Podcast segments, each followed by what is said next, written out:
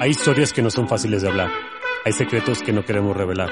La única forma es soltar y dejarlo atrás. Es momento de crear, de hablar, de ser, de actuar y de transformar. Bienvenidos, a Salir del Closet.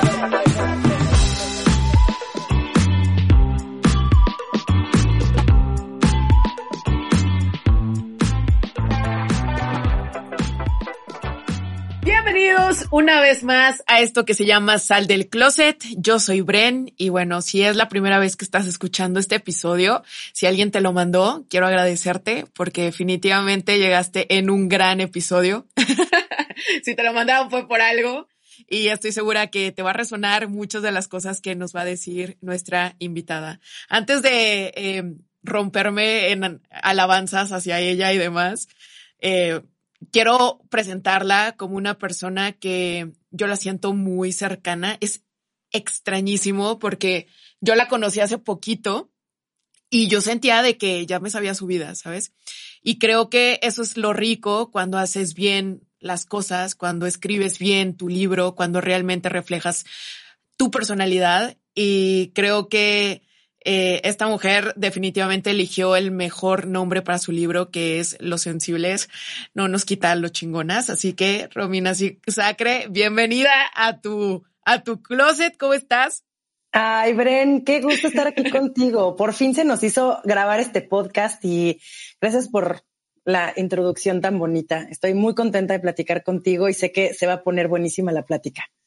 Oye, déjame decirte, Romina, que yo soy como tu, tu target de, de comunidad, porque ese libro, déjame te explico un poquito de cómo es Bren en realidad. Bren es una persona que viene de una familia que es muy cuadrada, que es muy tradicional, que es muy así deben de ser las mujeres y levántate y agarra el plato y tú sírvele, eh, que hasta el momento mi mamá tiene mucho issue con que yo no me he casado, con que no tengo hijos a mis 30, con que no me dedico a un trabajo eh, tradicional.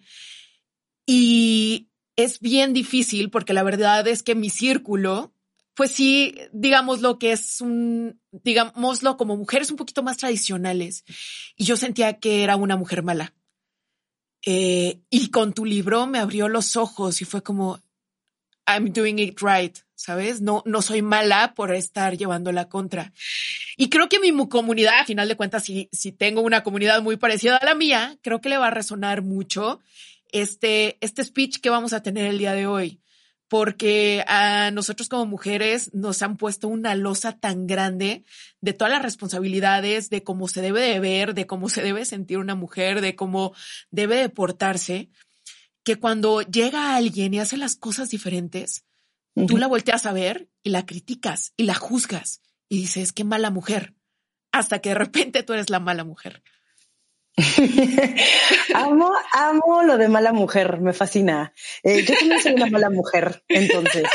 Ya vemos varias que somos las malas mujeres, las que empezamos a cuestionarnos el, estos roles de género que se nos han impuesto, el por qué un concepto aplica distinto si eres hombre o si eres mujer, el por qué nosotras tenemos menos libertades que los hombres, el por qué nosotras debemos de ir por la vida siendo las lindas, las cariñosas, las que siempre decimos que sí a todo, ¿no? Como si fuera un concurso de a ver quién tiene más estrellitas en la frente de buen comportamiento. Y en mi libro justamente hablo de esto, ¿no? En Los sensibles no nos quita los chingonas, hablo del problema que yo tengo con ser la linda, con complacer a los demás, con ir, ¿no? Acumulando, este, si estas como palomitas de, ay, muy bien, seguiste el camino de la vida que se te impuso por ser mujer. Y yo todas estas cosas me las cuestioné, yo creo que desde muy puberta, porque me llamaba mucho la atención cómo vivían mis amigos hombres su vida y mis amigas. Y eso que éramos bastante rebelditas, mis amigas y yo, bastante, muy. Eh, ahora que, hace poco las vi, todas mis amigas de la secundaria la prepa, y decíamos, güey, no mames, o sea, nos portábamos pésimo y hacíamos lo que queríamos y, y éramos, sí, muy libres. Y, pero aún así había como mucha culpa, mucha, mucha culpa, porque teníamos pánico que dijeran de nosotras que éramos unas zorras o que después ya nadie nos iba a querer o que nos hicieran una mala reputación. Entonces siempre existe como este, sí, sí me quiero atrever a ser esta persona, pero al mismo tiempo siempre terminas, ahora sí que metiéndote a tu closet, ¿no? Y escondiéndote porque te da pánico lo que van a pensar las demás personas de ti. Y los hombres no, al contrario, ellos van por la vida siendo ellos, diciendo lo que ellos quieren, eh, dicen groserías, no pasa nada, son hombres, este, ellos pueden invitar a quien quieran a salir y nadie les dice nada. Un soltero, ¿no? Hoy lo podemos ver, de 37 años, el catch número uno, ¿no? El güey que nadie, el, intocable, ¿no? El George Clooney, que nunca se ha casado porque no hay una mujer que esté a su altura. Y en cambio nosotras tenemos que ir prácticamente haciendo lo que nos dicta la sociedad, lo que nos dicta el, ahora sí que el libro de la vida, ¿no? Que no existe, pero el, estas como reglas implícitas de lo que te toca hacer y ser por el simple hecho de ser mujer. Y, me encanta esto de la mala mujer. Yo he sido la mala mujer muchísimas veces y también yo creo que por eso venía como mucho mi rebeldía de decir, ah, sí, ahora voy a tener todos los novios que yo quiera. Ah, sí, pues ahora voy a salir con tres al mismo tiempo porque yo también puedo. Y, digo, nunca creo que la respuesta tiene que ser para ir en contra de los demás, pero sí que esté relacionado a, lo que es lo que tú quieres y no únicamente lo que quieren las demás personas. ¿Sabes qué me quedé pensando, Romina? Que en realidad yo siento que por más de que a muy a, mi modo, este, me liberé un poquito, yo sigo cargando una losa enorme. A final de cuentas, en Ciudad de México, de alguna manera estás rodeado con este bombardeo de como que un poquito más libre. No, mm. hay tanta gente que pues dices, bueno, puedo ser yo, no hay problema. Pero cuando vienes de un pueblo chico, por decirlo así, o sea, San Luis Potosí, Aguascalientes, toda la, la, la, provincia, todavía es como muy conservador esta onda. Claro. Y yo me acuerdo, imagínate, si todavía vienes de una escuela en donde eh, tienes esta parte religiosa, que no importa, o sea, realmente lo que creas, sino más bien son estas, estas mentiras o estas cosas que te dicen de esto va a pasar si tú tienes esta, esta, pues sí, esta forma de comportarte, ¿no? Entonces, yo toda mi vida estuve con mujeres, ¿no? Toda mi vida, hasta que me, me fui en prepa, me fui al TEC de Monterrey y, y empecé a convivir con hombres. Y me acuerdo perfecto que una de las maestras, antes de que nos fuéramos, nos dijo que nos podíamos, que, que cuando creábamos, eh, ahora sí como que ojos libidinosos en los hombres, que eso era un pecado. Y yo me acuerdo que yo me iba, bueno, haz de cuenta, me estaba muriendo de calor y yo, ya sabes, tapada hasta las mangas, porque yo no quería tener ese, ese castigo le tenía tanto miedo al castigo. Y también pensé mucho tiempo que si yo respetaba las reglas, ellos me iban a respetar a mí. Y esto nunca lo he contado acá, te lo cuento acá muy, muy personal. Cuando em, estuve en mi servicio social, estuve con un doctor que tal cual se me arrimaba, me hacía, me deshacía y yo lo primero que hice fue levantar la voz y, pues ir con la directora para que me cambiara y me dijo, ¿tú qué estás haciendo para que sea así? Y yo, madres, no estoy haciendo nada, no, ni llevo falda, no, o sea, no me estoy comportando de una manera en la que yo me merezca ese trato. Y a partir de ahí, te lo juro que dije, bueno, si de todas formas van a hacer lo que quieren, pues déjame romper un poquito más las reglas e ir de acuerdo a lo que yo, yo creo. Sí, es, siempre es culpa de las mujeres. Toda la narrativa patriarcal es, es nuestra culpa. En vez de decir, no, vamos a educar a los hombres para que no violen, para que no abusen, para que respeten a las mujeres, es nosotras tenemos que comportarnos, no usar eh, ni falditas, ni escotes, ni tops, eh, no, pues es que ve, fue tu culpa. Y, esa ha sido la narrativa durante eh, años. yo lo he desaprendido. Yo lo he desaprendido porque yo sí era de las que criticaba. O sea, sube fotos en, en, chones, pues ¿cómo quieres que la respeten?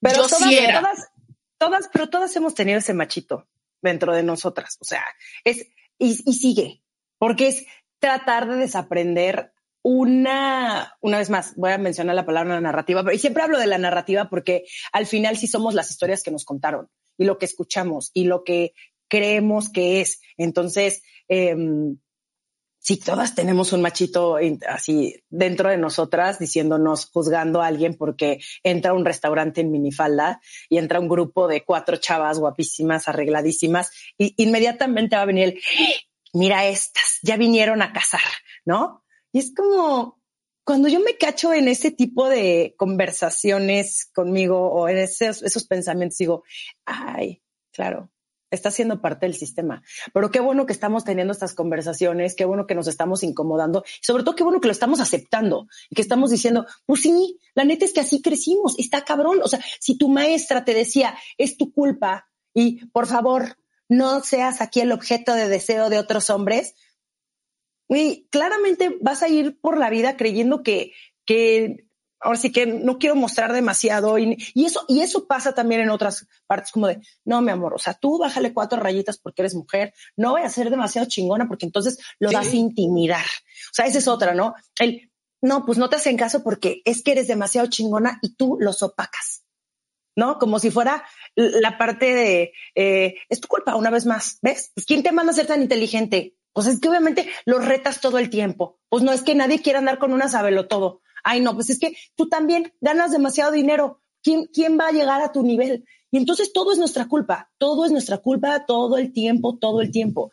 Y, y, te juro que esto que me estás diciendo de otros lugares fuera de la Ciudad de México, si a mí me pasaba viniendo de una familia súper abierta donde mis papás siempre me dejaron ser y hacer quien yo quisiera y con mis amigas estas que te digo que eran un pinche desmadre y eres lo máximo, eh, dentro de una sociedad como más abierta, aún así yo sentía muchísimas culpas por mis decisiones porque a los veintitantos años dije, yo no me quiero casar, no, yo no quiero tener hijos, ay, no, yo me quiero vivir con mi novio y a ver qué pasa.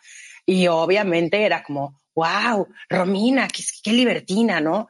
Aún así yo lo sentía, yo sentía esa presión de que no encajaba, de que pronto era juzgada, no me lo puedo imaginar en otras partes de, México, donde seguimos bajo este velo patriarcal.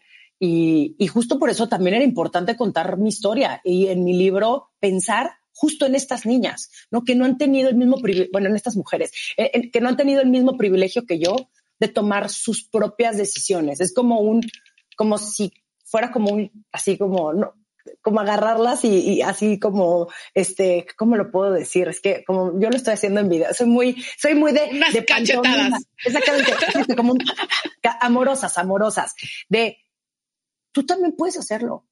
A todas nos cuesta trabajo. No es que una seamos, estemos más, este, hayamos tenido más, no, a mí nadie me habló de estas cosas tampoco pero yo solita fui haciendo mi propio camino y sí se puede vivir acorde a lo que tú crees y acorde a lo que a quién eres. Cuesta un montón de trabajo. Obvio, nada es fácil, porque el tener que poner límites, el tener que, perdón, mandar a la chingada a la gente amorosamente o no amorosamente, también el ponerte tú y decir, conmigo no se van a meter, ya estuvo bueno ya estas son, esta es mi vida, estas son mis decisiones, ya estoy grande, soy una mujer adulta, también implica un montón de responsabilidad. Y si la gente quiere ser parte de tu vida, tiene que respetarte y tiene que respetar como tú vivas, sobre todo cuando no le haces daño a nadie. O sea, dijeras, puta, esta persona es una este, criminal, pues bueno, ahí a lo mejor de la gente no tiene que respetar. Pero si tú no le estás haciendo absolutamente daño a nadie con la forma en la que tú vives, ¿por qué los demás tienen el o creen que tienen el derecho de venir a juzgarte em, y, que hagas y que termines haciendo lo que ellos quieren? Viene de un, viene de un montón de control, viene, viene de ellos de una parte de, obviamente, muchísimo miedo em, y, de, y de que ellos tienen pánico a, a ver que hay otras formas de vivir la vida. Em, pero ese ya es pedo de ellos. O sea, uno tiene la lo único que nosotros tenemos es el control de cómo nosotros vivimos y ya.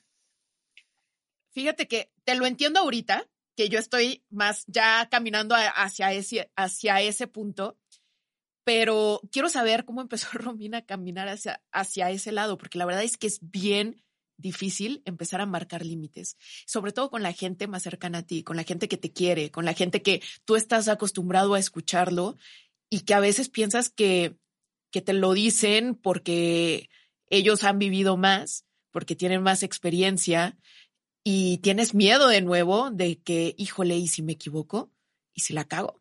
Y si es cierto que si me mudo con mi novio no me toma en serio y eh, no sé, y si es cierto que sí soy egoísta por no tener hijos, y si es cierto que me voy a arrepentir, y si a los 50 me arrepiento, y, se te empiezan a aventar todos estos, estos pensamientos, de nuevo, de todo lo que traes adentro. Ya es, yo entiendo que es mucho de platicar contigo mismo y así de, a ver, no, tú no quieres eso, es algo que quieren los demás, tú no quieres eso, o qué quieres, pregúntate qué, quieres, que a final de cuentas tú es algo que nos recomiendas. Siempre pregúntate tú qué quieres. Pero ¿cómo fue Romina caminando hacia ese lado de, marcar límites? Todas mis respuestas siempre llegan a la misma que es terapia. Llevo 10 años en un proceso terapéutico y fue la mejor decisión que pude haber tomado en mi vida. Y empecé a ir a terapia no porque haya yo tocado un fondo o porque mi vida se estuviera desplomando, no, simplemente porque yo no era feliz, porque yo despertaba todos los días diciendo, oh, un día más, el día siguiente, un día más.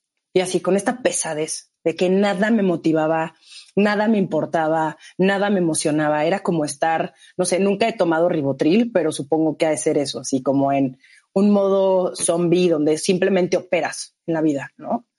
Y mm, es curioso porque pues yo tenía todo lo que se supone que una persona debería ser feliz, debería tener, ¿no? Así como el checklist, ¿no? Salud, este, un trabajo, el novio perfecto, este, dinero, ¿no? Bueno, o sea, me estaba yendo bien en mi, en mi chama, creo que eso ya lo dije, pero, o sea, mi familia bien, o sea, todo estaba bien.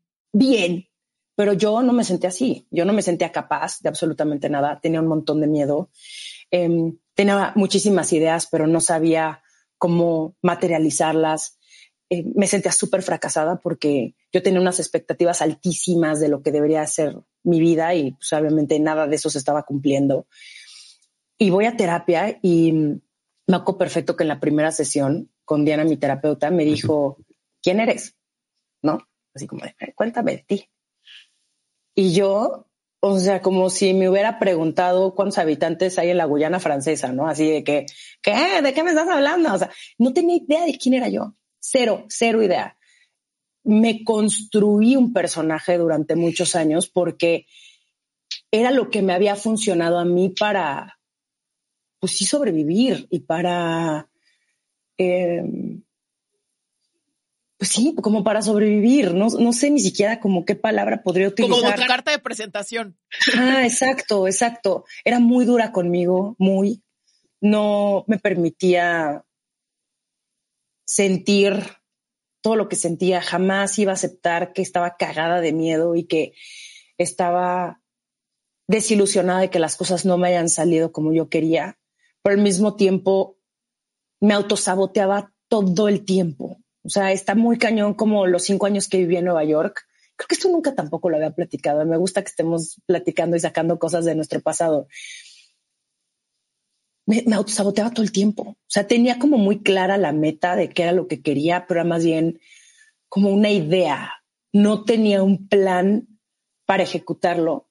Y en aquella época me la vivía de fiesta y me la vivía de peda. Entonces, obviamente, cuando estás en ese ambiente, pues es muy es imposible concentrarte.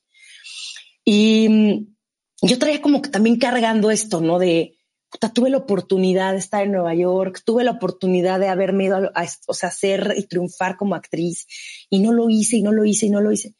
Y cuando empiezo a ir a terapia me empiezo a dar cuenta de que pues que había un montón de cosas que trabajar, montón, y que era momento de quitarme esas capas y de quitarme esas máscaras y de empezar a verme tal cual soy. Y cuando te quitas los lentes de la ilusión, empiezas a ver a la gente tal cual es también, a tus papás y a tu familia y a tus amigos, y te das cuenta que no, ni son perfectos, ni tienen toda la verdad, que tienen un chingo de pedos también, pero que al mismo tiempo son sus decisiones y que ahora tú tienes que tomar tus propias decisiones. Y a mí si algo me ayudó muchísimo mi terapeuta es, además de conocerme, a darme cuenta que yo estaba bien. No sé, o sea, que yo, que no había nada malo en mí, que todas estas partes era lo que conformaban a Romina, ¿no? Mi intensidad, pero mis emociones, pero el que lloro porque, güey, se para un pajarito, güey, en, en, el árbol y yo, qué belleza. Este, y pero también la forma en la que yo de pronto reacciono ante las injusticias, ¿no? Que está también como muy ligada a la, a la intensidad y que obviamente hay un montón de cosas que tengo que trabajar. Tengo que soltar mi control y tengo que soltar de pronto mis arranques donde, güey, soy demasiado explosiva, pero que al mismo tiempo, pues todo esto es parte de conocerte y decir, ok, ¿cómo puedo yo sentirme mejor? ¿Cómo puedo yo agarrar y tener mejores herramientas para cuando todo esté yendo a la chingada, ¿no? O cuando pase por una crisis, pueda entender hacia dónde irme. Y que juro que el hacer las paces conmigo y el trabajar mi vergüenza y abrazarme, ¿no? Y querer un montón a la Romina de veintitantos años, que no pudo haberlo hecho mejor, es como si me hubiera quitado un costal de piedras encima. O sea, todas esas veces donde decía, me daba coraje de, ay, ¿por qué no dije esto? Güey, ¿por qué me puse en esta situación? ¿Por qué tuve esa relación súper tóxica? Como no lo pude haber hecho mejor. No pude, no sabía cómo. Hoy ya lo sé y hoy lo veo. Y me es muy probable que dentro de 10 años diga, wow, pude haberle, ya sabes, como eh, si, si tan solo hubiera tenido esta información. No la tenía. Y yo estaba muy cegada también en así soy, así soy, así soy, no me van a sacar de aquí. Y esa también agradezco muchísimo mi flexibilidad. O sea, cuando empiezas también a agradecer esas partes tuyas que dicen, me agradezco mi flexibilidad y me agradezco mi paciencia y me agradezco que soy una pinche optimista, cabrón, que aunque me esté cargando el payaso y me, y me sienta mal, siempre trato de encontrar la forma en la, en la cual me pueda sentir mejor. Y es un camino, Bren, y seguramente a ti también te pasa porque estoy, estamos como en este mismo proceso. Es súper doloroso, pero al mismo tiempo cuando entiendes que tú eres la única persona más importante en tu vida, te juro cuando empiezas y cambias ese foco y dices, es que yo soy la única persona a la que le debo todo esto, todo este amor y todo este cariño y toda esta compasión, empiezas también a, pues sí, como a poner estos límites de, ya conmigo ya no se van a meter. Y, cuesta muchísimo trabajo porque, como tú lo decías, obviamente no nada más es este proceso, sino yo hablo mucho, una vez más, desde mi privilegio porque mis papás siempre me han respetado un montón y mi, mi, familia siempre me ha respetado un montón y nunca jamás en la vida ha habido una persona cercana a mí que me haya querido decir, ¿sabes qué? Tú bájale cuatro rayitas. Al contrario. Pero yo sí creo que todas tenemos la capacidad de vivir libremente y vivir acorde a nuestras propias reglas. ¿Cuesta un ovario la mitad del otro? Sí. Pero tienes alguien mejor al que le, debes algo. Por eso también es súper importante ser económicamente independientes, tener nuestro propio trabajo. O sea, también por eso es muy importante muchas otras cosas, porque cuando te quieren controlar de, de, de algo externo, dices, ni madres, güey, ni madres, esto es lo que yo quiero y esta es a la persona a la que amo y pues ni pedo. Pero cuesta, cuesta muchísimo trabajo. Pero vale la pena. Vale toda la pena del planeta. O sea, tú, tú dime, explícame. O sea, ahora que tú haces, vives bajo tus propias reglas, ¿podrías vivir de otra forma? No, te sofocarías, güey. Es como si te estuvieran asfixiando todo el tiempo. ¡Qué horror! Te, te voy a, ya que, ya que andamos neteando, te voy a contar algo, o les voy a contar algo. Hace poquito me cayó el 20 y, y también te quiero preguntar de esto. Obviamente amo, adoro a Rudy, pero creo que mucho tiempo estuve con él por miedo, porque me gustaba quién era con él, ¿sabes? Pero, pero no era como, como que no sabía estar sin él. O sea, incluso se iba de viaje tres días y era, era mueganismo, era de que, ¿y qué voy a hacer sin él? ¿Y qué voy a hacer en la noche? Porque mi noche, de verdad me pongo muy ansiosa y de verdad es como, como mi punto débil, como que empiezo con ansiedad y empiezo así como que a picar y como que me daba mucha incomodidad de estar sola, ¿sabes? Y últimamente de verdad, y se lo dije, le dije, la verdad es que ahorita estoy contigo porque te elijo, porque verdad sé que, que, que te amo, pero a final de cuentas también sé que puedo hacerlo sin ti. Y es bien difícil porque normalmente amamos tanto a la pareja que ya nos, nos somos súper comodinos. O sea, de verdad es como que, ay, bueno, que lo haga. Ay, bueno, pues sí, él que se encargue. Ay, bueno, pues eh, él conoce, él sabe lo que quiero. Sí, no, no, güey. Tú, tú, tú realmente tienes que entender y él es un complemento, pero sí estamos como al revés, ¿no? Como que buscando esa pareja que te vaya a complementar en lugar de, de tú complementarte y simplemente los dos tienes acompañarse. Eh, y ahorita que, que estabas platicando acerca de esto, ¿en algún momento tú te quedaste en una relación por miedo? Por supuesto. O sea, yo tuve una relación que era como mi récord, porque yo duraba seis meses y ya, así que rayando. Exacto. Y entonces yo también me, me compré la idea de que era súper inestable. Es que Romina es súper inestable.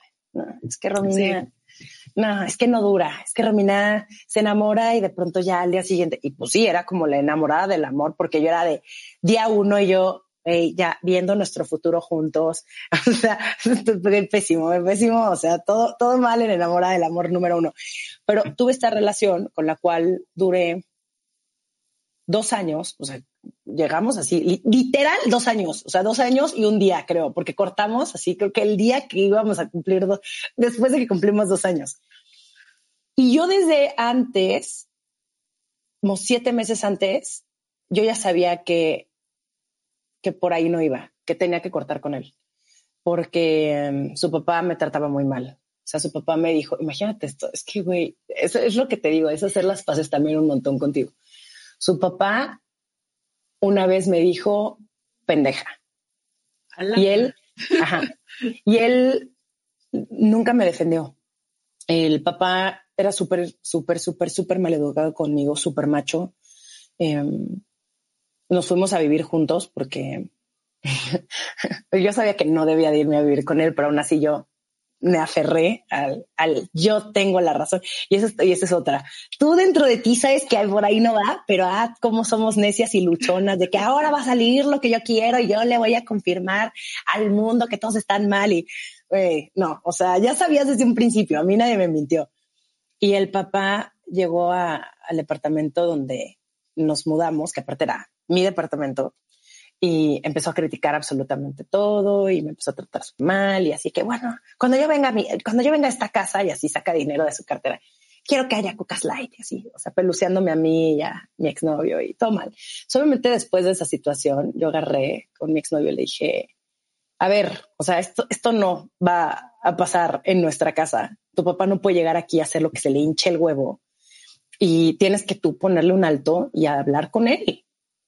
Y nunca lo hizo nunca lo hizo y es obviamente para mí el que haya siempre puesto a su familia por delante en vez de a mí, que yo era su pareja, fue como un dolor y un coraje que en la primera borrachera que nos poníamos era peleas de que graves, de gritos de es que tú no me defiendes. Y neta ahí, si algo pudiera decirle a la Romina de aquel entonces es, no te quejes si estás decidiendo esto no te quejes. todo está bien. Y hay una frase magnífica de mi terapeuta que amo que es, nada es malo, solo hay que asumirlo. Todo está bien. Si tú te quieres quedar en esa relación, está de huevos, pero consciente.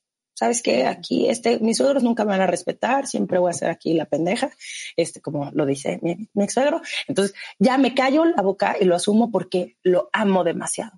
Pero si hay algo que ya va más allá de ti, que no puedes sobre todo está bien chafa estar con alguien que no te da tu lugar, que tienes que estar peleando porque te dé tu lugar. ¡Qué horror! O sea, yo estaba así, yo me sentía como de, eh, como todo el tiempo frustrada porque, claro, él me hacía sentir segura. Ajá. Y con sus papás, no mames, buena suerte, güey. Y entonces yo, a pesar de que sabía que eso no iba a cambiar, yo me aferré hasta que llegó un punto en el que dije, no puedo estar un día más con esta persona. O sea, todos los días, una vez más, me despertaba diciendo, hoy va a ser el día. Hoy voy a hablar con él. Y al día siguiente, no, no, a ver, espérate, no es que tenemos la boda de mi prima, entonces no, es, en dos semanas. Entonces yo creo que después de la boda de, de mi prima, pasaban las dos semanas. No, yo creo que, híjole, es que ya planeamos las vacaciones de diciembre y mi papá nos invitó a Colombia. Entonces, no, pues cómo le voy a decir a mi papá? No, después de que me dijo que no me fuera a vivir con él, no, pues a ver, me aguanto. Y así, y entonces lo empiezas, lo empiezas a extender, a extender, a extender, extender. Y me empecé a enfermar, Bren. O sea, traía unas alergias yo justo cuando me fui a vivir con él, alergia de que dos semanas, de que oh, nunca me dan alergias, nunca me enfermo. Y era un, un, unas gripas y un, no podía dormir, insomnio. Obviamente mi cuerpo hinchado, este, una gastritis, una colitis. Ahí están todas las señales, todas las señales de que no te estás haciendo caso.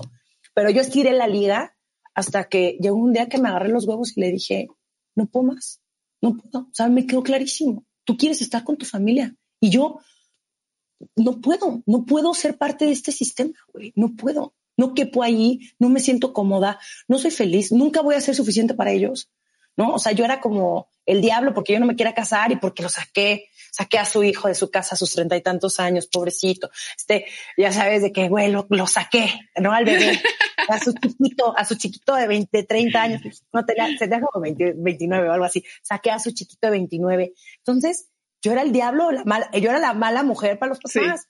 Y estar sintiéndote así, ay, no vale la pena. Y, pero, ¿sabes qué? Yo también creo que no importa cuánto tiempo pase, me aplaudo que me salí de ahí.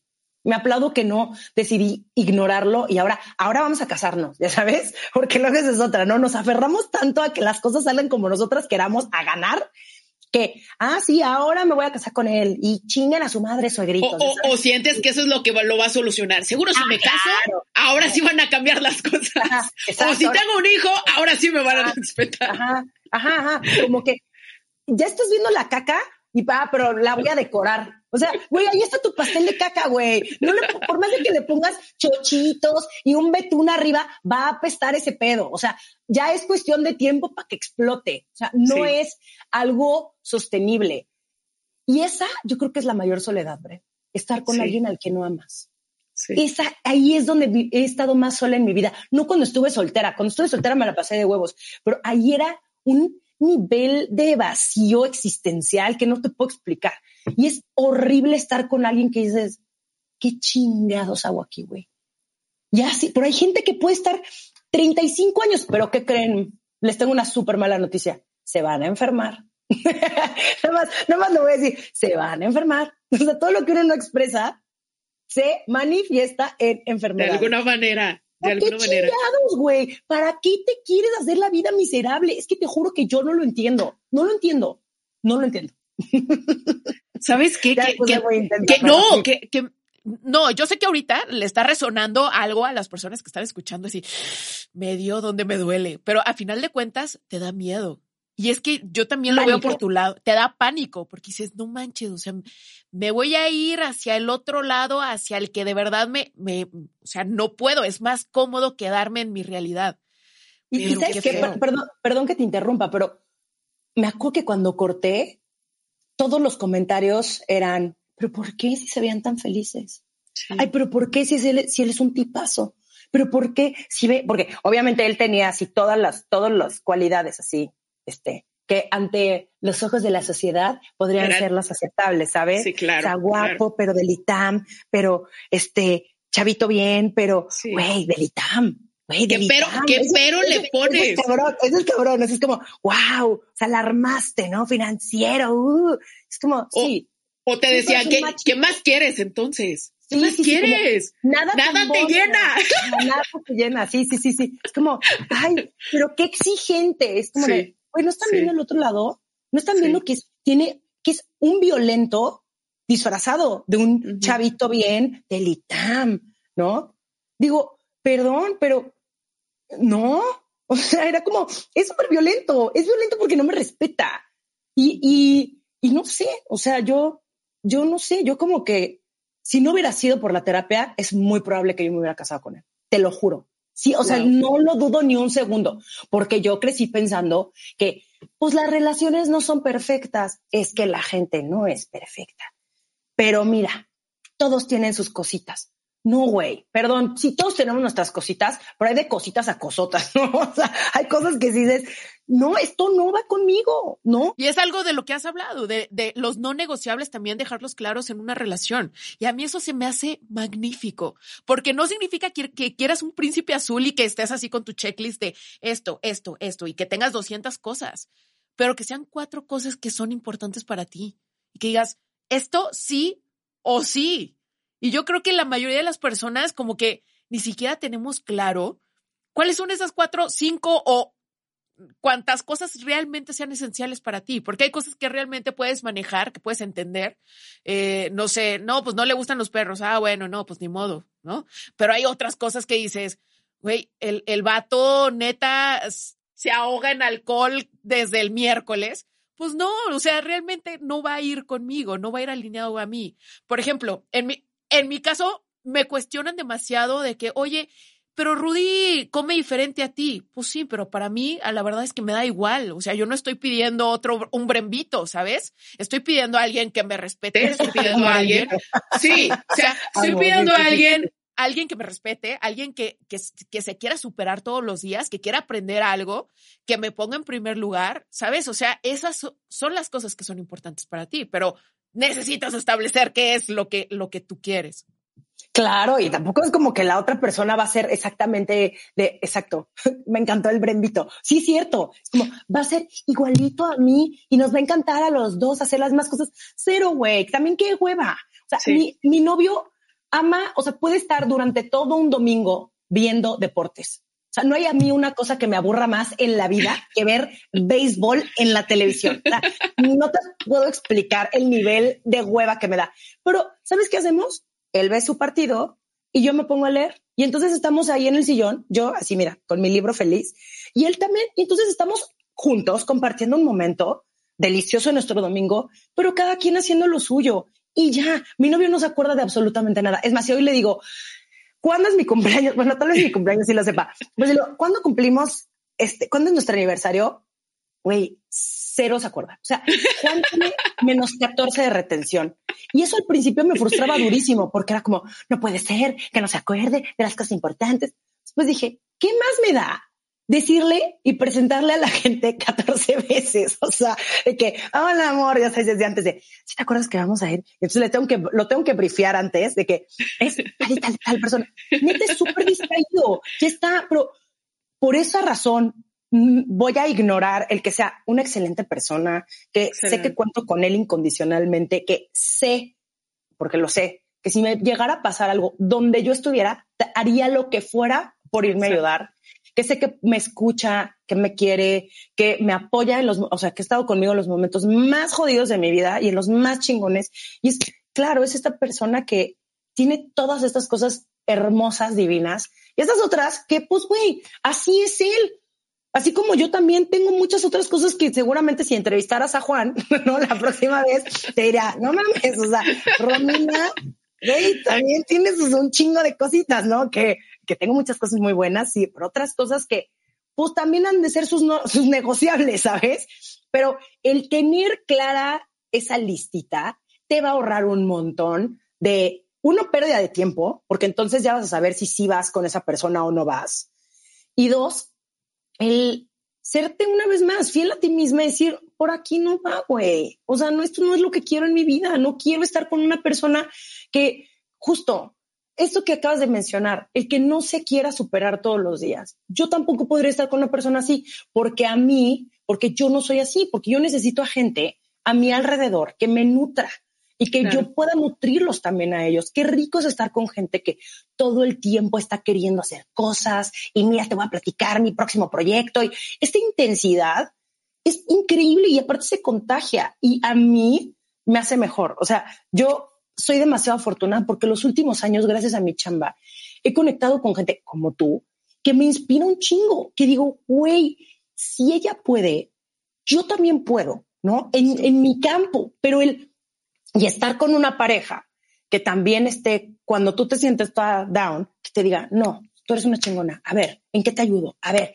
ya te diste cuenta de no sé qué. Y tú a él, ¿no? O a ella, es, es lo máximo, porque es todo el tiempo estar como en este de nunca vas a estar en el mismo momento de tu vida, güey. O sea, siempre va a haber un momento donde a lo mejor tú estés un poquito más abajo y el otro esté, güey, chingoncísimo y luego se van a intercambiar los papeles y, o sea, pero el estar acompañado en este proceso es delicioso, delicioso, pero que nadie opaque, que nadie te robe tu brillo, que no estén, no es una competencia tampoco. O sea, si se siente intimidado por tu éxito, eh, o sea, literal, si, estás saliendo con un güey y se siente intimidado por tu éxito, te dice que, ay, te quiere sobajar o que te minimice, eso que, ajá, como de, ay, pues estaría padre, pero eh, como, no, no, nadie, no, o sea, ni tú ni nadie, güey, va a venir a, aquí como a bajarme tres rayitas, güey, o, a decirme que no soy para tanto, ¿no? Eh, sí, o sea, yo sí creo que todas tenemos algo especial, único, que ofrecerle a los demás y nadie, absolutamente nadie, tiene el poder de venir a, así a, apagar tu brillo. Fíjate que yo a ti te veo como, como mi hermana mayor. y, te veo como y te veo como un expander. Esta, esta palabra yo la veo como si ella, si, si ella está caminando por ese camino y está siendo real para ella, a mi modo puede ser real para mí, ¿sabes? Y yo no tenía a quién voltear, porque obviamente tengo, pues mi mamá está uh, como en una familia, entre comillas, tradicional, mis tíos también, eh, todas mis amigas, pues también tuvieron, eligieron eh, pues las, las decisiones tradicionales, que también no estoy peleada con ellas. O sea, si tú lo quieres, si es para ti, si tú lo soñaste, wow, qué increíble, pero yo creo que te tiene que apasionar. Es como si yo me dedicara a la arquitectura y no me apasiona. Pues es lo mismo, si quieres ser mamá o si te quieres casar, lo que sea, lo que tú quieras decidir, te tiene que apasionar y lo tienes que haber soñado. Y yo no tenía a quién voltear y siento que a la, a la hora de voltear a ver a Romina digo, ay, una paz, todo va a estar bien, ¿sabes? O sea, porque tú ya de alguna manera expandiste esta realidad para mí y lo hiciste ver que también está bien, ¿sabes? Y creo que eh, es importante también darle, darle esta voz a estas mujeres que estamos haciendo las cosas de manera diferente y no porque las hagamos de manera diferente quiere decir que somos malas o que, que lo estamos haciendo mal o que vamos a fallar. Es, es bien importante tu trabajo, Romina, y yo creo que no te das cuenta, en verdad, de la cantidad de gente a la que impactas, porque te voy a ser sincera, y esto lo platicaba con Rudy también, eres una persona incómoda, porque dices un chingo de netas. Dices verdades que dices, ¿cómo lo dijo? Lo dijo, así te lo juro, eres una persona incómoda y que tú abraces esta incomodidad. Puta, o sea, de verdad, ya nosotros que te precedemos ya es caminar por ese camino de una vez que tú ya le pusiste flores alrededor. Pero hermana, no, no te das cuenta que tú neta estás podando el pasto porque no había un camino por ahí. y por eso eres incómoda. Muchas gracias. Me, da muchísima risa que me lo digas. A fue como risa incómoda también. Es como, ay, gracias, Este, este, este, este, último fragmento se lo voy a mandar a mi papá.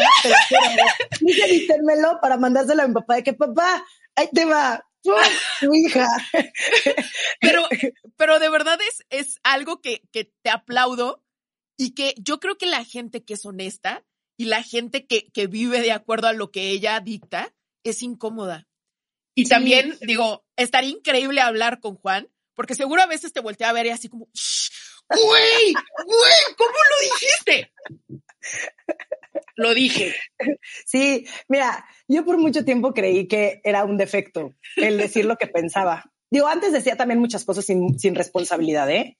También. Mm. Pero también era porque podía y por qué, y me creía muy chingoncita y iba y decía, y entonces, pues la gente pues no me tomaba en serio, porque pues, era como prácticamente como estar ladrando y nada más emputarse por cosas porque las cosas no son como tú quieres. Y eso no está bien, la verdad. O sea, también el hecho de que uno tenga una plataforma en Instagram no te da el derecho a decir lo que se te hinche el huevo, güey. O sea, también esta banda que nada más va por la vida y que provocando, no, yo no quiero provocar. Yo digo las cosas como son y, y lo digo porque lo creo, pero porque también soy muy responsable de lo que digo, porque tengo, estoy muy consciente del poder de mis palabras. Honestidad, contacto. Sí, sí, sí, sí, sí. Y todo el mundo debería estar muy consciente del, del, poder de sus palabras y de la responsabilidad que tiene y de que lo que tú puedes decir o puede construir o puede destruir. Y yo la verdad es que lo único que quiero es construir, pero también cuestionar un montón. El decir, a ver, ¿por qué tiene que ser así? O sea, ¿por qué ustedes, hombres, ¿no? Eh, que han estado en, del poder durante muchísimo tiempo, como, ¿por qué? O sea, ¿por qué ahora nosotras nos tenemos que callar y vivir bajo sus propias reglas? Es como de, ni madres. Y si algo he aprendido, sobre todo en, en estas últimas semanitas, es cómo usar mi privilegio para cambiar las cosas, güey. Yo creo que ya esto de quedarnos calladas, esto de estar en nuestra zona de confort, de, eh, de que sea la linda, pero la guapa, pero la que solamente sonríe y se queda callada y complace. O sea, si antes no lo hacía, ahora menos, güey. O sea, ahora muchísimo menos. Ahora voy a ser esa persona que va a ir y así, aunque a la gente le surre, güey, voy a ir a luchar por lo que yo creo que es lo correcto. Y ya estuvo bueno de ser cómplices de un montón de gente que no está aportando absolutamente nada, porque ya no van a tener en mí esta comodidad de la comodidad de mi silencio. Ya no, güey, ya no, se acabó. Y, y si soy tan afortunada y si puedo llegar a tanta gente y como tú dices, incomodarlos de alguna u otra forma, qué bueno, me da gusto. Y también yo creo que por eso hay mucha gente que decir, ah, ta pinche vieja intensa, ¿no? Pero pues ni modo, güey. Nadie crece en la zona de confort. Nadie. Exacto. Nadie, no vas a sacar nada bueno de ahí, perdón. Y, y, entiendo que hay gente que le encanta estar ahí y está chingón. Yo tampoco soy absolutamente nadie para decir, ve, le estás cagando. O sea, también esta gente, ¿no? Estos influencers digitales que solamente van, una vez más, provocan a decir lo mal que están las vidas de los demás, ¿no? De que eres pobre porque quieres y esas cosas sí, que claro. hay un montón de banda que tiene, güey, 14 millones de followers y esas cosas, digo, Jesús, me está dando que aquí como un mini infartito de, de la falta, o sea, la, la, irresponsabilidad que tienen y aparte desde tu pinche privilegio, cabrón, me estás hablando. Y sobre todo son hombres, güey, que es lo más jodido de todo. Es como estos güeyes que creen que tienen la verdad, me zurran. No voy a decir nombres, pero me zurran. Y ustedes saben quiénes son y no me importa. Este, o sea, güey, ni me pongan sí. en una pinche mesa con ellos, güey. Pero es el, es el cuestionarnos nuestro privilegio también, Bren. O sea, lo vivimos en, es que quiero dar este paréntesis, no sé si sea como el momento de platicar de esto, pero platica, tuvimos la oportunidad, Bren y yo, de estar en una cena hace unas, unos meses, ¿no? Con todos los top creators de Vic. Y se armó la discusión en la mesa porque yo defendí a la gente, bueno, a las mujeres que, que, que salían en OnlyFans, ¿no? Y obviamente, eh, se te dejó venir la raza, que de hecho fueron los hombres. Fueron los hombres, fueron sí. los hombres diciéndome que cómo era posible que estas chavas, ¿no? Súper preocupados, ¿no? Por la integridad de las mujeres. Y fue como un, cuéntenme más acerca de su privilegio. Cuéntenmelo, va, platiquémoslo. O sea, qué manera de... sí, sí salí de ahí, la neta, diciendo, fuck, creo que nunca más me van a volver a invitar a estas cenas, ok, ya estuvo. Pero el, ¿por qué juzgas de esa forma? O sea, qué chingón eres, güey. ¿No? Yo que, tú que nunca has tenido un pedo para pagar la renta, tú que no eres mamá soltera, tú que tal vez es tu única fuente de ingresos porque ese es tu, ¿cómo se dice? Tu, ay, se me fue la, se me fue la palabra, pero como tu, pues sí, este, ay, perdón, perdón, me frité. No, te sea, Ese es tu talento, ¿no? O sea, mi talento sí. es estar pinche deliciosa, güey, y lo único que yo sé es enseñar mi cuerpo en redes y aquí yo puedo hacer 70 mil pesos o 20 mil o la lana que quieras por enseñar mi cuerpo y esa gente está bien. Qué bueno. Como por qué los demás vamos a ir a juzgarlas, sobre todo a las mujeres. Es como, ¿por qué vas y juzgas a otra por cómo vive su vida? Una vez más, el patriarcado hablando de que nosotros no podemos ser ni sexuales, ni enseñar nuestros cuerpos, ni ser económicamente independientes. Entonces, sí, este, ya no sé por qué hice este paréntesis, pero es yo creo que a lo que se refiere Bren, de que estoy incómoda, pero también es como de, güey, tenemos que tener estas pláticas. O sea, ustedes, gente muy importante, ¿no? Este, neta, este, neta piensan eso. No, perdón, no me parece. Yo creo que incluso ya ni siquiera llegar por el lado de feminismo y demás, sino simplemente por el lado de respeto. Yo personalmente, Exacto. entre menos me meto en la vida del otro, más me enfoco en la mía. ¿Sí? ¿Y quién eres tú para juzgar algo que no conoces? No sabes ¿Sí? qué hay de historia detrás de esa persona. ¿Por qué hace lo que hace? En la tuya. Exacto, porque hace lo que hace, te da igual. Y si tú no crees en eso, no yo personalmente, exacto, exacto. Habla de lo que, habla de lo que amas, no de lo que odias. No vendas tu cuerpo en OnlyFans, te da igual. O sea, no, te, no está haciéndole daño absolutamente a nadie, güey. Se me hace más peligroso esta gente, una vez más. Estos güeyes que van por la vida en sus videitos de Instagram, en sus plataformas gigantes, diciendo una sarta de mamadas que no son ciertas, güey. No son ciertas. Se me hace más, se me hace más irresponsable eso, güey. Que tú vender tu, o sea, que tú vender y enseñar tu cuerpo en OnlyFans. Perdón, que es ah, algo tuyo a final de cuentas. Exacto. Que es algo tuyo y que, que, es tu responsabilidad y que tú también vas a tomar lo que sea que, que pase. O sea, yo creo que. Exacto, exacto. Yo creo que entre más respetemos, no porque seamos hombres o mujeres, simplemente porque somos humanos y cada quien elige dentro de su propia vida. Y es bien rico incluso pararte de la mesa y decir, sorry, yo aquí no critico porque la persona ni siquiera está, ni le va a ayudar ni me influye a mí, estoy perdiendo mi tiempo. Y desde que de verdad, porque yo sí lo he hecho, la verdad me choca criticar. Todas, lo hemos, todas hemos hecho, y eso era lo que se suponía que las mujeres teníamos que hacer. Enfocarnos en criticar a las otras. Es como. Claro. Claro. El chismecito. O sea, yo amo el chismecito, ¿eh? O sea, el chismecito del, ay, fíjate que no sé qué. sí, mientras no vayas y destruyas a la otra persona. O sea, que estás ganando una vez más el poder de nuestras palabras probablemente nunca lo escuché, pero el hecho que tú le estés mandando esa energía a alguien más, güey, ¿qué nos iba? ¿Qué nos iba? ¡Qué horror! Yo creo que de una conversación tú tienes que salir nutrido, tienes que salir empoderado, tienes que salir enriquecido, con ganas, o sea, lleno. Y, y eh, para mí esa, esa, esa línea es como simplemente hacerte más pequeño. O sea, sacas como cosas que ni siquiera puedes manejar y, agarras una vibra súper negativa. Y eh, justamente tocaste hace ratito un tema que abriste en redes sociales y que también eh, fue una conversación difícil de tomar porque te enfrentaste literalmente a grandes mandos, a personas muy influyentes eh, y que también está es importante decir que ni siquiera, o sea, que por más de que estamos haciendo ruido en redes sociales, las cosas siguen igual. Y es súper incómodo. O sea, como que dices, qué, qué coraje, que sí te, te dicen, sí, levanta la voz y grita, y esas no son las maneras, ¿por qué no vas y pones tu papel? Y cuando lo haces, no te pelan. Sí, eso, güey, es una realidad tristísima la que vivimos en este país, güey.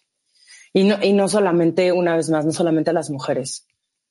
El sistema está tan jodido, tan jodido que es, es de verdad frustrante, encabronante, sí te da para abajo y además, no sé, fíjate que estas últimas semanas, desde que, para darles un poquito de contexto a las personas que, que nos están escuchando, eh, justo denuncié un acoso que yo sufrí hace. Sí, estamos hablando de eso, ¿verdad? Sí, claro, sí. Ah, y yo así de que, güey, ¿qué tal que yo ya me estoy explayando aquí? No, no, Romina, estábamos hablando de tus perros, ¿no? Así de que yo, gracias, Beren, me super del tema, y que, toda profunda.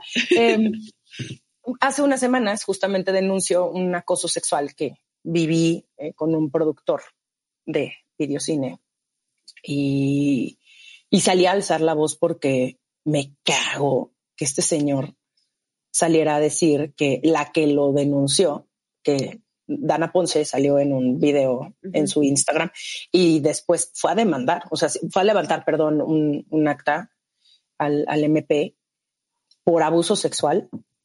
Saliera este señor a decir que ella lo único que quería era fama y que él era un ser íntegro, tal como lo dejó su mamá. Y yo vi ese video, Bren, y dije, no mames. Cínico. Sí. Porque no nada más yo sabía de, obviamente, de Dana, sino de un montón de mujeres. No, se destaparon, pero todo. Sabía de un montón de conocidas que cuando salió el tema de Me Too en 2017 y que lo trataron de hacer aquí en México y que fracasó durísimo porque no les creyeron, porque qué exageradas, porque, o sea, las gaslightearon a todas. Yo me acuerdo de haber tenido una plática con Sofía Niño de Rivera, porque Sofía fue una de las que habló con Carmen Aristegui sobre el manoseo que le dio, creo que Ricardo, Ricardo Rocha en un programa. Y, me acuerdo haber tenido esta conversación con Sofía y además de preguntarle cómo estás, porque la acribillaron en redes sociales, este, fue horrible, me dijo, ¿por qué no hablas? ¿Por qué no hablas sobre este tema? ¿Por qué no alzas la voz? ¿Y por qué? Le dije, güey, me da pánico. La neta tengo miedo y, y no, no lo voy a hacer. No, no lo voy a hacer. Y, y después de que veo esto, de cómo este señor se defiende, dije, ya pasaron nueve años, pero hoy, y regresando un poco a lo que estábamos platicando hace rato, de que el silencio ya no es la opción, al menos no para mí, dije, voy a hablar al, al, respecto y voy a contar mi historia y la versión que yo viví. Y fue un rush, o sea, un rush de adrenalina de, no mames, hablándolo con mi amiga Bárbara Redondo de, güey, creo que llegó el tiempo. Creo que, creo que llegó el momento de, de, de contar mi historia. Y le habla Pamela Cerdeira, que es, también es amiga mía, que tiene un medio que se llama Opinión 51, que es, güey, el medio feminista más cabrón de México. Y le dije, creo que estoy lista y quiero contar mi historia en Opinión 51. Y, y lo que vino después ha sido una ola ¿no? de, emociones y de cosas muy positivas porque me he encontrado a mujeres y hombres también. No mames, o sea, cabrón, o sea, cabrón, cabrón, cabrón, cabrón. Pero al mismo tiempo, el hecho de revivir un acoso, que en mi caso pues fue nada más un acoso, pero nada, ve, ve como digo, nada, no, nada, digo nada justo, más. Justo te iba a decir, mal, mal. leí un comentario de que, ah, nada más fue eso, y eso qué, y por eso hacen tanto rollo. No, claro, pero Bren, si estamos acostumbradas a escuchar que 11 mujeres son Sí. víctimas de, femi- de feminicidio al día en México, se 11, te hace normal. 11. Ay, qué exagerada, Bren. Si el doctor este que, que me platicaste solamente se te arrimaba. Ay, pues no es para tanto. Ay, bueno, pero lo, pero lo bueno es que no te tocó. Lo bueno Pero, es que, pero bueno, ya estás bien. no, pero, está, pero ya pasó mucho tiempo, ¿no? Sí. Como, tú sabes lo que es guardar un secreto con miedo durante tanto tiempo. Digo, y eso que yo lo platiqué con un montón de gente. Y aún así, como no estamos preparados para apoyar a alguien que sufrió de acoso o de abuso, porque no sabes qué decir, porque es, es muy fuerte todo, ese apoyo, pero al mismo tiempo que no saben darte una respuesta y que al mismo tiempo no saben cómo acompañarte, es horrible, güey. Y yo pensaba, te juro, lo único que he pensado durante todas estas semanas, además de que estoy drenada emocionalmente porque encima de todo estoy en plena promoción de mi libro, de mi segundo libro, que está increíble, que me está yendo cabrón y que cada día crezco más y que, uh, ya sabes, o sea, por un lado es como este crecimiento de, me estoy volviendo güey, followers y campañas y toda esta parte increíble de mi chamba que ha sido, que me ha costado un huevo y la mitad del otro llegar a donde estoy.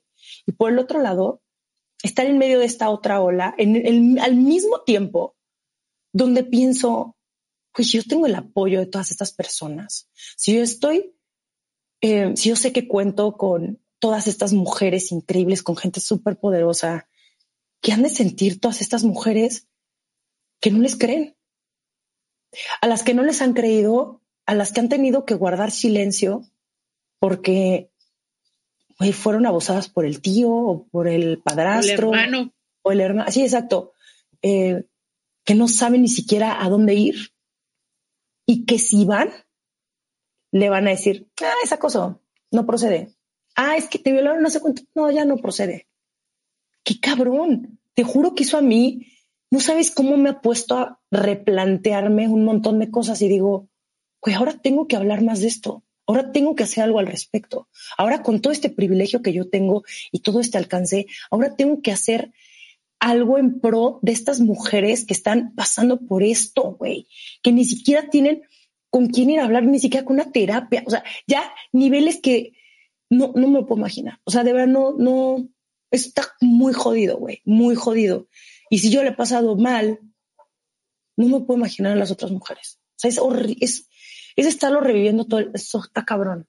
Y, me, y ya también por eso me dio un break de redes sociales, porque dije, yo no puedo estar viendo esto. Es como un pico de adrenalina cada vez que me metí a Instagram y cada vez que me metí a Twitter.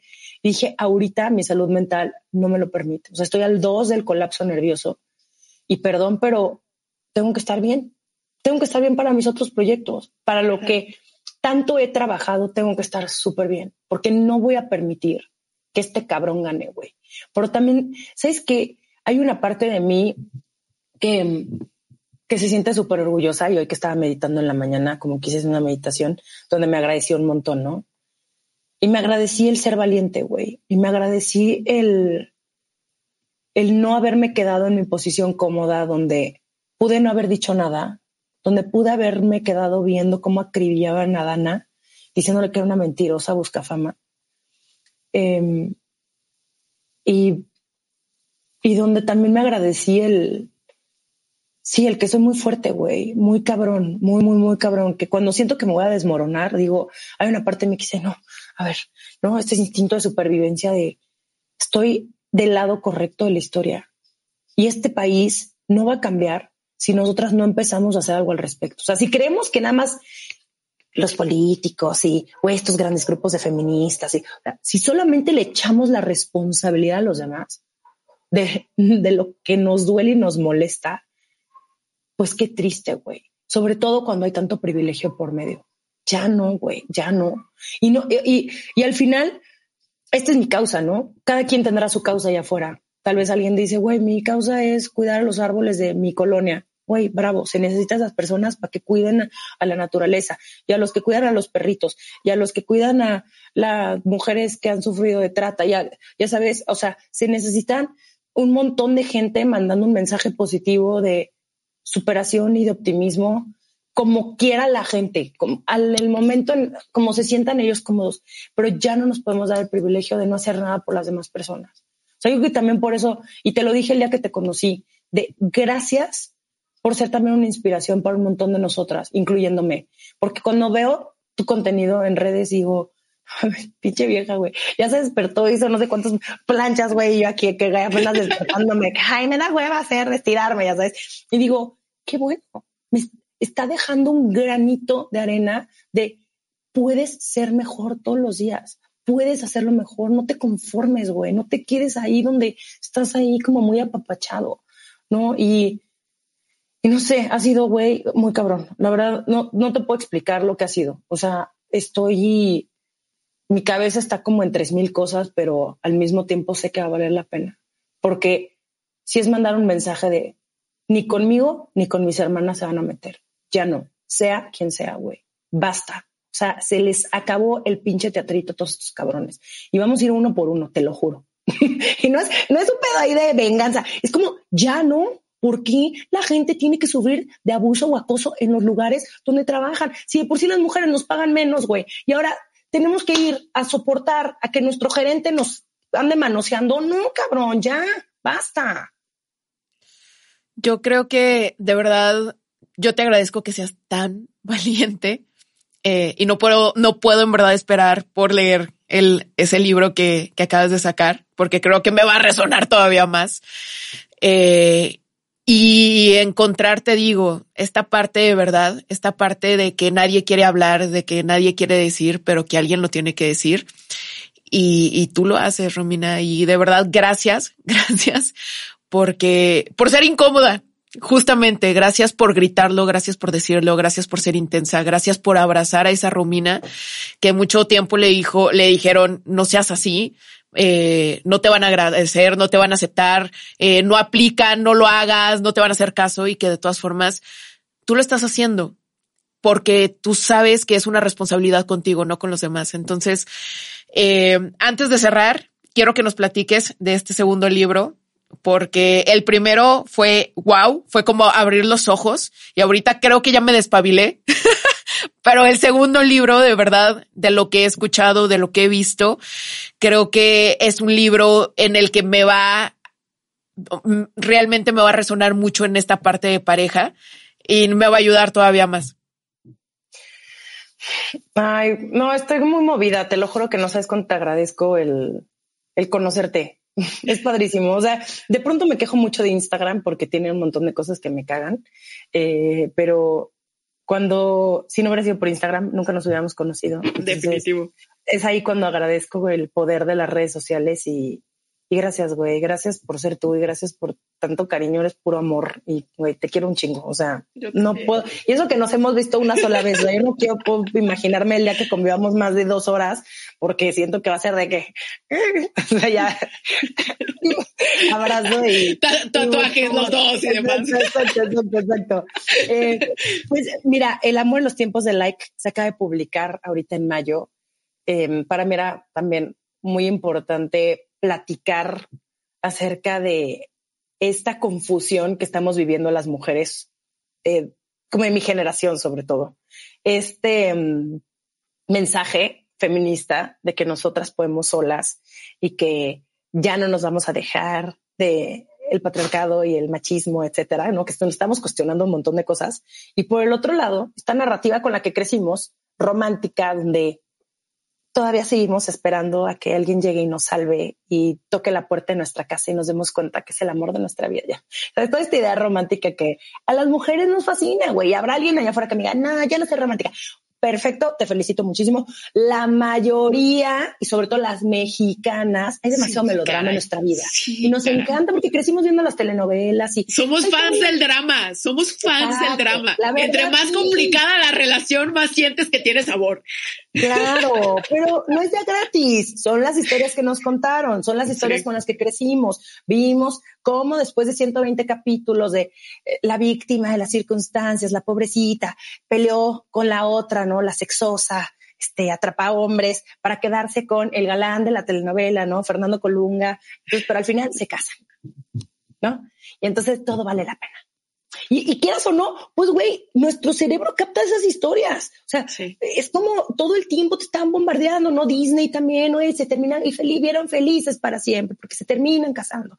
Y todas las películas que yo veía en mi pubertad era de esta chava, ¿no? Eh, haciendo todo para conquistar al hombre. Todas las historias son, yo tengo que cambiar quién soy, ¿no? Totalmente, completamente, para que el otro quiera conmigo. Y entonces, yo fui así durante muchísimo tiempo. Yo me era un camaleón con quien salía. Ah, güey, es súper hipster. Yo ya en tenis, güey, me cortaba el pelo, y chamarrita. Y Salía con el mi rey, súper fresa, tenaceada, este, polanco, tacón. y, y de pronto es como, claro, obviamente no duraba ninguna de esas relaciones porque no era yo. En ninguna de esas relaciones había una parte de mí que obviamente sí era yo, pero todo era como para que el otro me aceptara, para que el otro me quisiera, porque en mí había una carencia tremenda y porque yo necesitaba que alguien me quisiera y me dijera todas esas cosas que yo ni siquiera me creía. Yo no me quería lo suficiente. Estaba buscando que alguien llegara y me dijera, te quiero mucho. Y claro, no te lo puedes creer, pero mm, si tú no te quieres, pues eh, no, no, no hace sentido, la neta. Y, y es también un, un statement de que nosotras las mujeres podemos decidir qué tipo de relación es la que nosotras queremos. O sea, ¿qué quiero? ¿Quiero un novio? ¿Quiero un amante? ¿Quiero un fuck body? ¿Quiero múltiples parejas? ¿Quiero salir un día con una mujer y al día siguiente quiero salir con un hombre? O sea, lo que quieras tú es válido. Nada más es como regresarnos tres pasitos antes y es hacernos la pregunta de ¿qué quieres? ¿No? No, no lo que quiere tu mamá, no lo que quieren tus amigas, no lo que quiere la sociedad. ¿Qué quieres tú? Y entonces es echarte un clavado a empezar a desmenuzar una vez más esas creencias, a ver tus negociables, tus no negociables, hacer una lista de la persona que te gustaría tener en tu vida y sobre todo el dejarle a, a las personas que lean mi libro que sea la relación que sea, que tengan, pero que sea una relación de calidad, que les aporte algo en su vida. Y no significa tampoco que tienen que ser estas relaciones de llevamos 18 años juntos, sí, sí, qué padre, pero él, aunque haya sido una noche de pasión, que me la haya pasado increíble y que haya sido yo, que, que le haya dicho al otro, sabes qué, me gusta esto y esto y esto y esto y hazme esto, y que no haya sido lo que la otra persona quiere, o que me ha quedado callada porque me da pena que entonces vaya a pensar que yo soy. No, que siempre sea tu verdad la que pones en esas relaciones, para que tengas relaciones auténticas, porque al final creemos que vamos, ¿no? En, este, esta etapa del dating a conocer personas, sí, sí conocemos a otras personas, pero conocemos un montón más de nosotras mismas. Un montón. de espejo. Este espejo. O sea, descubres un chingo como de, wow, no sabía que yo era celosa. Bienvenida, mana. Si eres celosa. Ok. ¿Qué es lo que te causó inseguridad? No pasa nada. O sea, también, em, no sé, y también creo que el, o sea, el, ya el resumen, ¿no? Como acaba mi libro, no se los voy a spoilear, obviamente, pero que existen también los hombres allá afuera que se quieren comprometer y que quieren estar en una relación contigo. Sí existen, sí existen. Sí. Y sí existen esas relaciones donde sacan lo mejor de ti. Y sí existen estas personas que son tus compañeras o tus compañeros y que sí existe el poder divertirte al lado de alguien y, y no nada más es un, es que las nuevas generaciones no se quieren comprometer. No es cierto. Yo neta, también es una vez más salirnos de esa fila de la victimización, del siempre me tocan los mismos, es que, güey, todos los hombres son unos patanes, es que todos son unos infieles. Güey, si ya te formaste ahí, ¿qué crees? La vida te lo va a comprobar una y otra vez. Como a mí me pasó, ay, es que ninguna se quiere comprometer conmigo y ahí va yo. Claro, y yo me quería comprometer con mi vida, cero, cero. Yo tampoco me quería comprometer con ellos. Entonces, ¿por qué me iba quejando? Claro, pues obviamente ahí va, ¿no? Aquí está tú no comprometido porque tú estás igual, o sea, no te puedes quejar. Entonces, está muy divertido mi libro, son puras experiencias personales. También es, o sea, es un, qué bueno que mis exnovios ni me hablan, ¿no? Para que no me topan. No, no me topan, pero ya los exprimí. Ya los exprimí, como Taylor Swift. Mira, ¿sabes qué? De algo sirvieron, ¿no? Va a escribir un libro. No, no, la verdad es que no, no, no, o sea, ninguno, este, o sea, no, no, no le inventó la madre a mí. Porque pues yo también era igual de tóxica. O sea, si hablo del, de mi exnovio tóxico, yo también era súper tóxica. Yo también era súper violenta conmigo. ¿Cómo no iba a tener alguien así al lado de mí? La neta. Entonces, está bien, está bien padre. La verdad es que léanlo, les va a gustar. Obviamente tú también lo tienes que leer, Bren, ya te va a llegar mi libro. Obvio. te llegó, te va a llegar, te va a llegar, te va a llegar. Eh, y estoy, muy contenta. A ver, a ver qué les aporta en la vida a mis lectoras y a mis lectores. De nuevo, Romina, antes de, de, cerrar, te quiero agradecer por ser una persona tan valiente, por regresarnos el poder, porque esa es otra cosa, que tú dejas claro que todo empieza y termina contigo, no con hombre, mujer o quien te rodee, es bien rico de nuevo recordar lo poderoso que eres, lo responsable de tu vida, lo capaz que eres. Y yo creo que eso es lo que reflejas tanto en tus libros, en tus redes sociales, en tu podcast, en todo lo que creas. Eh, simplemente recordarnos los chingonas que somos.